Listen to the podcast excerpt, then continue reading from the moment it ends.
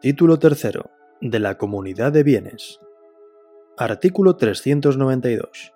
Hay comunidad cuando la propiedad de una cosa o un derecho pertenece pro indiviso a varias personas. A falta de contratos o de disposiciones especiales, se regirá la comunidad por las prescripciones de este título. Artículo 393. El concurso de los partícipes, tanto en los beneficios como en las cargas, será proporcional a sus respectivas cuotas, se presumirán iguales mientras no se pruebe lo contrario las porciones correspondientes a los partícipes en la comunidad. Artículo 394. Cada partícipe podrá servirse de las cosas comunes siempre que disponga de ellas conforme a su destino y de manera que no perjudique el interés de la comunidad ni impida a los copartícipes utilizarlas según su derecho. Artículo 395.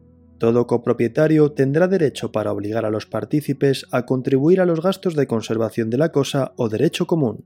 Solo podrá eximirse de esta obligación el que renuncie a la parte que le pertenece en el dominio. Artículo 396.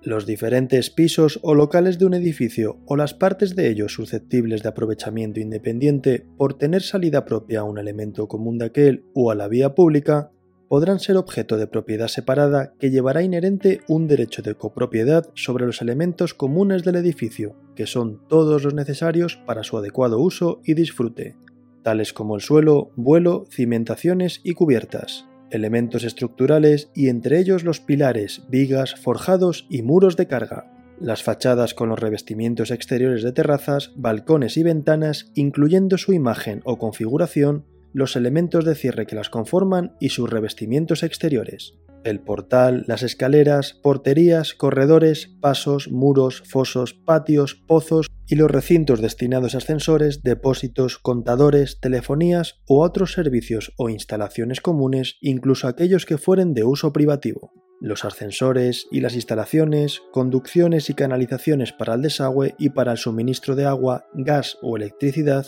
incluso las de aprovechamiento de energía solar, las de agua caliente sanitaria, calefacción, aire acondicionado, ventilación o evacuación de humos, las de detección, y prevención de incendios, las de portero electrónico y otras de seguridad del edificio, así como las de antenas colectivas y demás instalaciones para los servicios audiovisuales o de telecomunicación, todas ellas hasta la entrada al espacio privativo, las servidumbres y cualesquiera otros elementos materiales o jurídicos que por su naturaleza o destino resulten indivisibles. Las partes en copropiedad no son en ningún caso susceptibles de división y solo podrán ser enajenadas, grabadas o embargadas juntamente con la parte determinada privativa de la que son anejo inseparable. En caso de enajenación de un piso o local, los dueños de los demás por este solo título no tendrán derecho de tanteo ni de retracto. Esta forma de propiedad se rige por las disposiciones legales especiales y en lo que las mismas permitan por la voluntad de los interesados.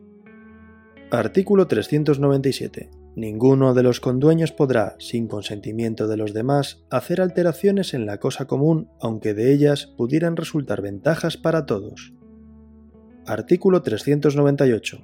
Para la administración y mejor disfrute de la cosa común, serán obligatorios los acuerdos de la mayoría de los partícipes. No habrá mayoría, sino cuando el acuerdo esté tomado por los partícipes que representen la mayor cantidad de los intereses que constituyan el objeto de la comunidad.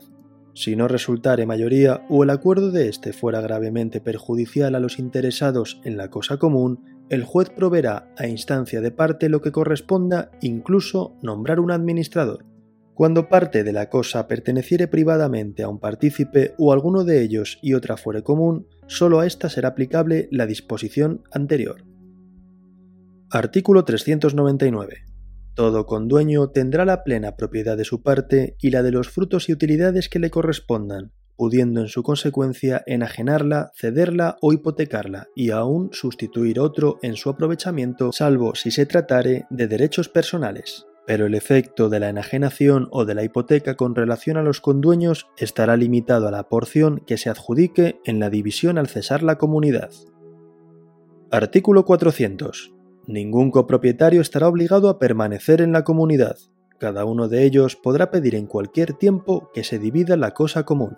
Esto, no obstante, será válido el pacto de conservar la cosa indivisa por el tiempo determinado que no exceda de 10 años. este plazo podrá prorrogarse por nueva convención.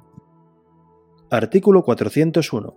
Sin embargo, de lo dispuesto en el artículo anterior, los copropietarios no podrán exigir la división de la cosa común cuando de hacerla resulte inservible para el uso al que se destina.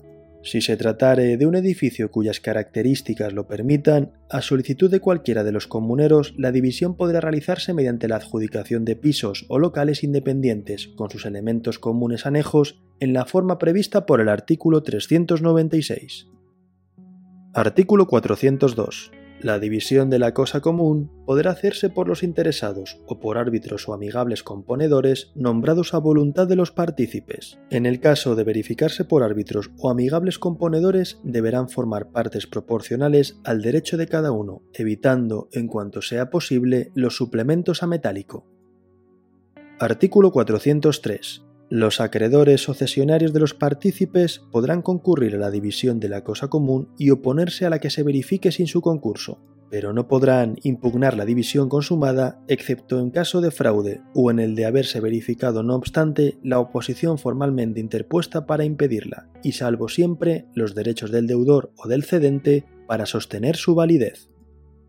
Artículo 404 cuando la cosa fuere esencialmente indivisible y los condueños no convenieren en que se adjudicare a uno de ellos indemnizando a los demás, se venderá y repartirá su precio. En caso de animales de compañía, la división no podrá realizarse mediante su venta, salvo acuerdo unánime de todos los condueños.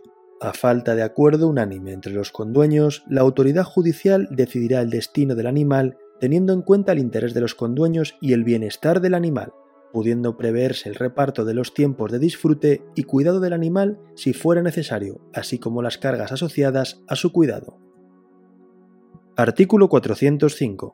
La división de una cosa común no perjudicará a tercero, el cual conservará los derechos de hipoteca, servidumbre u otros derechos reales que le pertenecieren antes de hacer la partición. Conservarán igualmente su fuerza, no obstante la división, los derechos personales que pertenezcan a un tercero contra la comunidad. Artículo 406. Serán aplicables a la división entre los partícipes en la comunidad las reglas concernientes a la división de la herencia.